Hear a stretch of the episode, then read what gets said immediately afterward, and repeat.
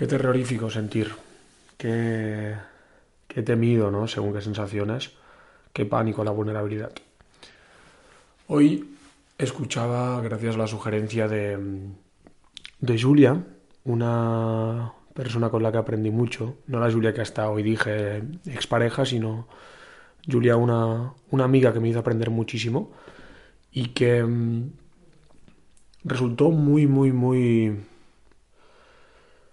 muy importante, ¿no? Para el propio proceso, para todas las lecciones que yo mismo fui viendo y demás. Julia fue un espejo maravilloso. Y lo cierto es que mm, ella conoce este mundo de mm, un mundo, interno, mundo interno en el que a veces he compartido. Ella conoce este deseo que tengo hacia, hacia todo este mundo, ¿no? Y justo el día anterior me felicitaba acerca de, del hecho de estar haciendo podcast y tal. Muy agradecido, es decir, muy agradecido a, a recibir, pues, sus halagos o, su presencia, muy, muy agradecido. Es una chica que me ha ayudado mucho y además no, precisamente me he comportado del, mejor modo con ella en muchas circunstancias. Pero bueno, em, hablaba de ella porque compartía conmigo un, un TED, estas charlas tan, tan guays donde uno habla acerca de un tema y, y muestra su opinión, su opinión acerca del mismo y demás. Y me pasaba el TED que me gustaría deciroslo, por si alguien lo quisiera escuchar, que se llama... Dame un segundo.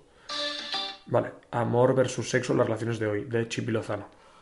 Y nada, hablaba una chica de 22 años dando su opinión acerca de, de la concepción del amor, ¿no? Y la concepción de, del sexo y, y ponía un poco en, en ponía un poco en altavoz o en o pronunciando cuál había sido su experiencia en, la vida con el amor, cuál había sido su, su, su, experiencia con las relaciones que había vivido y no era muy interesante de escuchar. Creo que mm, hablaba de algo muy increíble, haciendo como un estudio muy básico de la sociedad y era que refería a esta como una sociedad altamente libre o altamente fiel, pero fuera de, los, de, de las concepciones que hasta ahora hemos tenido de, de ambas, ¿no? Fiel porque mm, esta ya no, no se queda por quedar, ¿no? Es decir, es consciente de la riqueza que contiene el mundo y de las oportunidades a las que tiene acceso. También es un mundo de esto que en más de un podcast hemos dicho, que la propia Chipi lo decía, es el mundo de la inmediatez, ¿no? De que quieres entretenimiento, entras en Instagram y hay incluso una sección basada en 15 segundos mm, constantes, ¿no? De entretenimiento y ya no una persona, sino distintos perfiles creo que es un cambio drástico en la sociedad porque esto al final luego se expone ¿no? en las relaciones que son las, los máximos espejos de los humanos. ¿Por qué digo esto? Porque mm, igual que está el amor de abuelos que, que no sé, que es como, al menos como yo hasta ahora lo he visto, ¿no? Ese ideal de, Buah, estás con una persona, trabajas por ella, convives con ella, tal. Es como que mm, está idealizado, pero a su vez está muy rechazado, ¿no? Porque es como... Claro, es decir, hay una oportunidad gigantesca, inmensa ante el hecho de conocer a gente distinta, muchas menos limitaciones. A día de hoy no está todo privado como lo podía estar antes, no hay esas limitaciones, no hay ese machismo intrínseco, no hay esa limitación en la libertad de la mujer, por ejemplo, en la oportunidad de escoger a más de un hombre, en la oportunidad de, de ya no escoger más de un hombre, sino escoger a, a uno u otro, ¿no? No conocer a una persona y que ahí se, se termine y se acabe.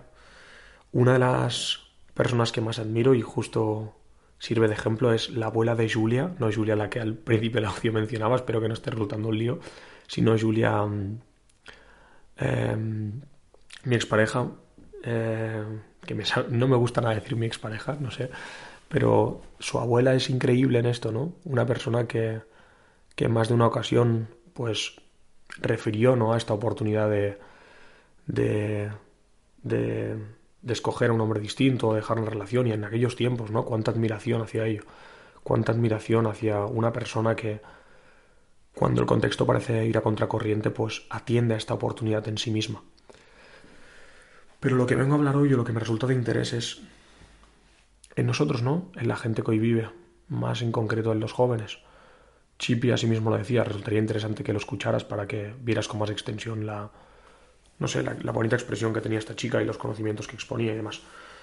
Pero de acuerdo con esta sensación de inmediatez, de acceso directo a, a, todo, a un precio muy bajo además, con una facilidad muy grande, es como que mm, creo que hay como una extrema individualización, ¿no? Es como una extrema individualidad, creo que se llama. Es muy interesante que individualidad dentro de sí misma contenga dualidad. Siempre hago esto con las palabras y mis amigos están hasta los cojones hablando mal de, de que lo haga. Pero me parece increíble como la de confianza, que es como confianza. Increíble, esa es de Miguel, un referente para mí. Pero así es, tío. Muy interesante. En cualquier caso es lo que digo, ¿no? Hay esta extrema individualidad y creo que está adherido en su totalidad a este miedo o este pánico a sentir. Y ya no hablo de la sociedad, hablo por mí, porque me hago responsable y, y refiero desde este egocentrismo a, a la propia persona, porque además desconozco. La sociedad hablo desde la comprensión subjetiva que yo tengo. Y de mí mismo también tengo una comprensión subjetiva, pero puedo hablar con, con una cercanía a lo mejor mejor, ¿no? Para, para tratarlo. Pero creo que hay, al menos a mí, ha habitado siempre de ahí esta intención lógica de sistema, sistematizar los procesos y tal. Creo que mmm, ha habido un deseo muy grande a sentir, pero ha habido un miedo muy grande a sentir. Ha habido un deseo muy grande a la vulnerabilidad y ha habido un miedo muy grande a la vulnerabilidad, como esta paradoja, ¿no? Eh, es la vida, pero creo esto, que en esta intención de conocerme como individuo, en esta intención de conocerme, a veces he confundido mucho la oportunidad de, lo compartí un poco en el anterior audio, no tan de forma tan concreta y explícita, pero así lo hacía. Un miedo muy fuerte a sentir X cosas, a, a, a entender que puedes depender de una persona. Es solo escuchar depender y es como, ¿cómo depender? No me jodas. Y lo cierto es que yo creo que dependemos de muchas personas, pero cuando se dice pareja yo creo que es entrar en pánico, ¿no? Y más en esta explosión, del, en este momento en el cual lo que decimos, ¿no? Hay esta explosión de la individualidad, esta explosión de todo lo que se ha retenido por mucho tiempo. La, la mujer limitada en muchos ámbitos, eh, no sé cómo decirlo, una estructura de relación muy concreta y que ahora hay muestra apertura, muestra distinciones, la oportunidad de la, homosexualidad, por ejemplo. No sé, creo que se abre un mundo tan distinto que es como que es una explosión gigante, ¿no? Y normalmente los humanos, al menos hablo por mí, perdona de nuevo por generalizar, pero esta tendencia de ir de un extremo al otro, ¿no? Es decir, si antes no hacía nada, ahora hago todo. Al niño que no le dejan salir de fiesta con 14, a los 19 va a todas las fiestas. Le gusta a los padres o no. Por eso yo creo que es interesante intentar ejecutar las cosas con equilibrio, por difícil que sea, porque cada uno comprende un equilibrio en sí mismo, ¿no? Pero esta cesión ante, cada, ante, que, ante el hecho de que cada uno descubra su equilibrio. En cualquier caso, no me quiero ir, pero lo que quería decir era esto, ¿no? Que hay pánico a las palabras dependencia, hay pánico a decir necesidad. Y yo el primero, es decir, lo estoy diciendo porque, porque he ocurrido en estas situaciones, ¿no? Y hablaba con un amigo y decía, no, claro, porque es que yo eh, no necesito estar con ella, ¿sabes? No necesito estar con, con, con mi expareja de nuevo, no necesito estar con nadie, no sé qué. Y es interesante, ¿no? Que, que tú en tu diálogo seas, sepas y seas consciente de que no necesitas estrechamente a esa persona. Pero creo, a ver si es, es, a lo mejor esto es difícil de entender y crea un poco de, de incongruencia o no se entiende, ¿no? Pero, no sé. Es como, no creo que sea el término necesitar desde la escasez, sino ni necesitar desde un malestar. Creo que si lográramos neutralizar un poco más ese, ese necesitar, sería como, necesito estar contigo porque me gusta estar contigo. y no te digo necesito desde que me falta, sino necesito de ven a mí, cojones. Lo mismo con el dinero, por ejemplo, no es que necesito porque porque sin el dinero yo no soy nada, ¿no? Necesito un coche, el coche de mis sueños porque me merezco esa mierda, coño, lo necesito, tío. Creo que es una verdadera oportunidad, ¿no? Y algo que simboliza mucho el propio crecimiento cuando eres capaz de decir necesitar sin, sin ese pavor o pánico ante ello, sin esa convicción real de que necesitas eso, porque en la realidad no lo, no lo requieres. Pero es bonito educar a, a, la mente con ese equilibrio de que no necesito, pero quiero hacerte entender mente que necesito para que así eh, vivas en tu mejor expresión o nivel, ¿no? Es como si yo dijera, no necesito tener pareja. Y periódicamente no lo hago, ¿no? Pero a mí mismo me dijera a su vez simultáneamente, necesito tener pareja, pero desde este deseo y ánimo de necesito porque voy a dar todo de mí, lo voy a... por un amor infrenable, ¿no? hay esta distinción desde dónde viene la necesidad, desde el miedo desde el amor. Y entiendo el poder que se ha ejecutado ante la necesidad y la comprensión de sí misma como palabra, algo negativo en, sí, en nada, ¿no? Pero lo que digo, pues necesidad, digo dependencia, digo querer. Lo decía Chippy en la charla esta de TED, decía esto, ¿no? Que ¿cómo, ¿cómo no te va a crear un impacto de la persona de la que estás enamorado, de la que te gusta? ¿Cómo no vas a depender en muchas situaciones que te encantaría estar con ella y que te gusta y que, que, la, que la aprecias y que es de las primeras personas que tienes en cuenta por lo que crea en ti? ¿Cómo no, vas, no, no vas a necesitar antes una quedada con ella que con un desconocido? Pues, no sé, yo creo que hay una intención ¿no? de una extrema individualidad y una extrema individualidad que no se acaba de fomentar o ejecutar desde un amor por, el, por, por hacerlo, sino desde un rechazo por ser comprendido como alguien dependiente o ser comprendido como la mierda de relaciones que había antes, ¿no? La mierda de relaciones, no digo juzgando las relaciones, sino la imagen esta de mierda de coaccionado limitado. Creo que mm, estoy, ya te digo, eh, repitiendo las palabras que Chipi decía, ¿eh? pero, pero hay este, este miedo al compromiso, ¿no? Este miedo a, a, a crear, ejecutar. Decía, ponía un ejemplo que, que, a mí me ha hecho llorar y tal, y es que decía que y me hacía llorar por, por la identificación que tenía con sus palabras, ¿no? Pero decía, es que ¿Cuántas veces se ha esperado que venga una persona y te diga, ah, mira, soy la que esperabas, con, un cartel luminoso, soy quien siempre habías querido, soy tu media naranja? y creo que hay esta convicción, como bien ella decía, porque hay miedo ¿no? a crear este tipo de vínculos y se espera que alguien venga y lo logre por ti. Que en más de un ejemplo lo puse, ¿no? El hecho de que esperar a alguien. Creo que cuando eh, esta intención se ejecuta desde el amor, el hecho de crear una relación proviene desde el, desde el propio deseo de que esta de que está viva, de que ésta se haga. Y bien es cierto que no creo que haya que mantener ni perseguir relaciones cuando uno entiende que están cayendo en el abismo, ¿no? Pero sí que creo que las relaciones se construyen, se crean y, y se ejecutan por quienes las quieren conformar. No creo que sean resultado del azar, ni creo que sean resultado de, de, de, ¿cómo lo podría decir? Que sean resultado de, yo qué sé, de que viene una relación y de golpes pues inmensa, ¿no? Creo que al final las relaciones se, se construyen. Y creo que lo más bonito es cuando se construyen desde esa naturalidad y este deseo de compartir, no desde la escasez o desde la sensación de que hemos de hacer de que esta relación sea gigante y brillante porque si no, no somos una mierda. Esto es lo que luego deriva cuando estás en relación la intención de estar en una individualidad, extrema, ¿no? Lo que el título del podcast. Y creo que yo muchas veces he tratado de, de suceder en ella y he sufrido las consecuencias que ella reporta. Creo que es igual de malo decirte mm, ser dependiente y de pareja real, de que te sientes que no puedes vivir sin ella y tal en un extremo realmente álgido. Creo que es igual de malo decirte que no sientes nada, no te provoca nada, no la persona con la que estás o con la que has estado no te afecta nada, no dependes de nada absolutamente de ella. Entonces es como es como si esa persona no estuviera, no existiera, ¿no? precisamente te crea algo por el apego que tienes hacia ella o el vínculo que tienes hacia ella, pues crea un impacto en ti.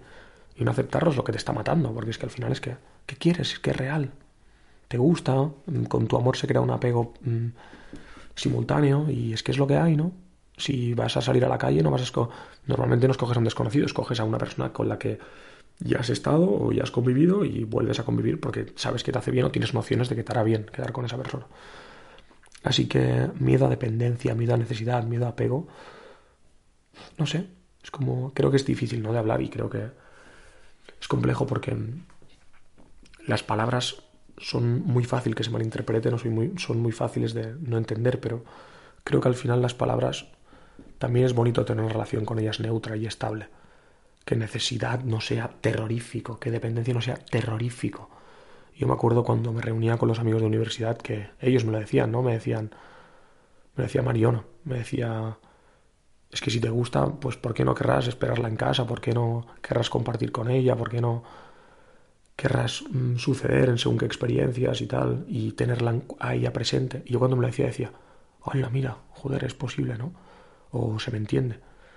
Y creo que mm, que no se trata de entender o de pertenecer a unas ideas, o no se trata de comprender que pues, a cada uno le motiva un seguido de cosas, pero que sin duda las cosas se crean y se ejecutan desde la responsabilidad y desde la intención, no desde no desde mm, la espera, la, la inconsciencia y que no creo, y me resulta incluso decirlo y, siento emociones dentro de mí, pero no creo que resulte malo echar de menos a alguien. Eh, no creo que resulte malo tener la sensación de que a veces la necesitas o que, o que dependes en cierto modo porque ves cosas de ellas y te impacta y te impone. Eres humano, es real, eso que decíamos yo humano en el otro podcast. Pues lo mismo. Quiero que tratar de, de crear esta imagen de individualidad extrema como fruto del rechazo y no como fruto del amor y la comprensión. Si algún día ves a, a tu expareja pues con otro chico y eres capaz de sonreír ante ello, pues qué genial, pero que sea desde el amor y desde, desde esta naturalidad o fluidez, ¿no? Que no sea desde, desde, mira, estoy riendo, no me pasa nada. Porque lo único que sufre esa imagen eres tú. pues es que es lo mismo, ¿no? Creo que con todo. Las cosas te afectan, eres humano. Las cosas te hacen sentir, eres humano y reprimir esos sentimientos es lo que luego crea confusiones dentro de ti y te hacen acabar odiando, separándote de alguien que amas, ¿no? Por duro e imponente que se vea, creo que es más fácil sentir, más agradecido, más bonito, más atractivo. Así que eso, creo que mm, individualidad no es separarse, individualidad no es comprender al otro como el resto, como yo y tú, y tú a mí no me pisas, sino que mm, creo que la individualidad es pues un fruto de la intención, de crecer, pero que es muy bonito compartirla, que es muy bonito em, conocerla al lado de una persona y es muy bonito hacerlo, ¿por qué no?, entre, entre parámetros de, de compromiso. Y no entendiendo el compromiso como un deber o como una necesidad, sino como una intención de compartir, una intención de entregar y ofrecer. Así que eso, creo que es difícil de entender en estos tiempos y creo que es difícil de entender para mí el primero, cuando todo eso se ha llevado al otro extremo, ¿no? a ese extremo de dependencia real o necesidad real. Y creo que a veces también se ha configurado esto, muy abiertamente lo digo, por el rechazo ante ello. Y una de las cosas que me hacía sentir verdaderamente dependiente era esto, era ver impactos de, de Julia, mi expareja, y decir, no, a mí no me afecta, a mí no me pasa nada, no, a mí no me, no me implica nada, no, a mí no me afecta que no vuelva a ver a, no la vuelva a ver o no vuelva a ver a sus hermanos, no volvamos a vivir ciertas cosas. Pues me afecta, es lo que hay, ¿sabes? Entonces creo que es bonito permitírselo y bonito darse cuenta y mucho más natural. Ayer por primera vez logré, tras cuatro semanas de ya no estar con Julia, echarla de menos, pues bien, ¿no? Y llorar y... Pero no desde el rechazo de ¿cómo la echas de menos, Jairo? Me cago en Dios. Esto no es ser tú mismo. Esto no es ser individual. Pues, pues no, desde esa individualidad de ojalá no abrazarte y darte un beso y darte las gracias. Ojalá compartir contigo, se me pone la piel de gallina y me dan ganas de llorar. Así que eso, disfrutar, vivir, entender que todo es un mecanismo para aprender, evolucionar y para amor y para sentirlo, para, para amar y sentir amor. Y que aquí no se trata de tú, yo, y no se trata de que mm, tú no vas a hacer que yo dependa de ti, tú no vas a hacer que necesite. En un equilibrio, ¿no? todo es una oportunidad. Y creo que todo vale la pena si uno aprende a amar y, y se permite ser amado del mismo modo. Así que eso, pura vida, puro amor, muy feliz de grabar esto y muy feliz de compartirlo. Compartirlo también, cabrones, no me jodáis y cabronas, ¿vale? Un abrazo, un beso y gracias de nuevo.